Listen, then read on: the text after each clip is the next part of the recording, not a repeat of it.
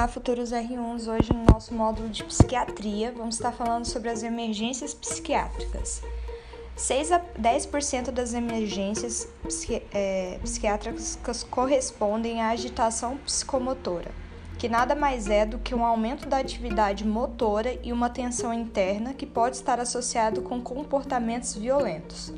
E como deve ser a conduta diante desse paciente?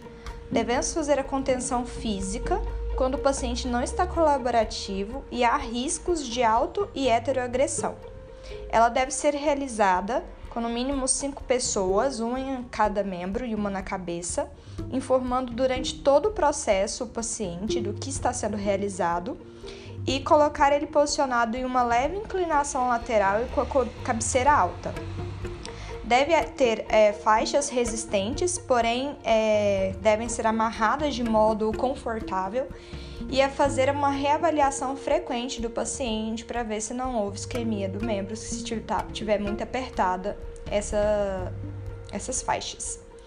É, sempre eu vou proceder à contenção física antes da química. A química ela vai depender de qual o agente que está levando a agitação psicomotora no meu paciente. Nos intoxicações de álcool, é comum a gente usar o aldol, né, o aloperidol, 5mg IM com ou sem brometazina, que é o Fernegan. Sempre a gente priorizar fazer o uso da, do Fernegan associado, porque ele vai diminuir os efeitos colaterais e aumentar a duração da, da droga. Nas abstinências por álcool, abid, é, lembra que esse abstinência, né, o B, eu vou usar o benzo, diazepínicos, um diazepam EV ou VO 10mg de 1 em 1 hora, associado à tiamina, fazer essa reposição de B12, 100mg IM. É, eu não uso o aloperidol para esses pacientes porque ele diminui o liminar convulsivo é, e esses pacientes já são, jamais, já são predispostos à convulsão. Então, se eu dou uma medicação que diminui ainda mais, eles vão estar mais propícios. É, em caso de mania ou psicose, eu vou usar também o aloperidol. Nos delírios, eu vou usar também. E na ansiedade, os benzodiazepínicos.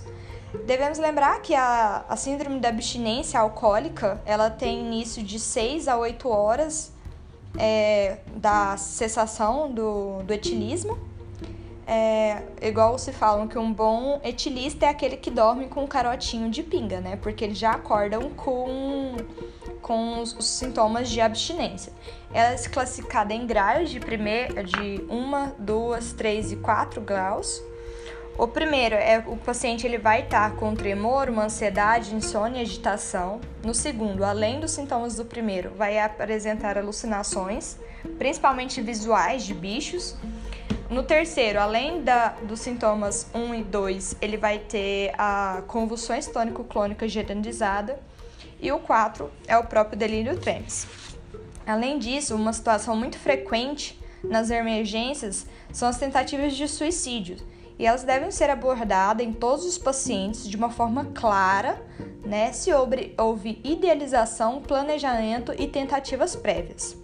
Alguns fatores de riscos que vão nos deixar alerta para possível risco de é, tentativas de suicídio, que são homens, divorciados viúvos, pessoas que moram sozinhas, pessoas que têm doenças crônicas graves, idade avançada e adolescentes, médicos e estudantes de medicina, encarceramento, crise pessoal, psicose, agitação, insônia, é, alguma perda recente, doença mental grave ou depressão, abuso de substâncias, é, história familiar de suicídio, abuso de drogas e doença mental, e o principal deles, que é a tentativa anterior prévia. Le devemos lembrar que idealização mais planejamento é igual internação. Mulheres elas vão tentar mais é, suicídio, porém os homens vão ser mais efetivos devido à agressividade das suas tentativas. Então, quando eu vou, é, vou internar? Quando eu tenho um planejamento suicida, quando tenho um baixo suporte social ou se tenho risco à integridade pública. É, cuidado com prescrições de benzodiazepínicos e triciclos para esses pacientes, porque eles são, é, têm alta taxa de levar ao suicídio. E os pacientes que eles morrem pela ingestão de medicamentos, é, na tentativa de suicídio, eles morrem devido a uma arritmia cardíaca com bloqueio cardíaco. Os transtornos de humor são, são, a, são os transtornos psíquicos que mais vão levar o risco de suicídio. Então, é, essa aula foi, a menos, é, foi apenas uma explanação breve sobre os pontos principais que não devemos esquecer e até a próxima.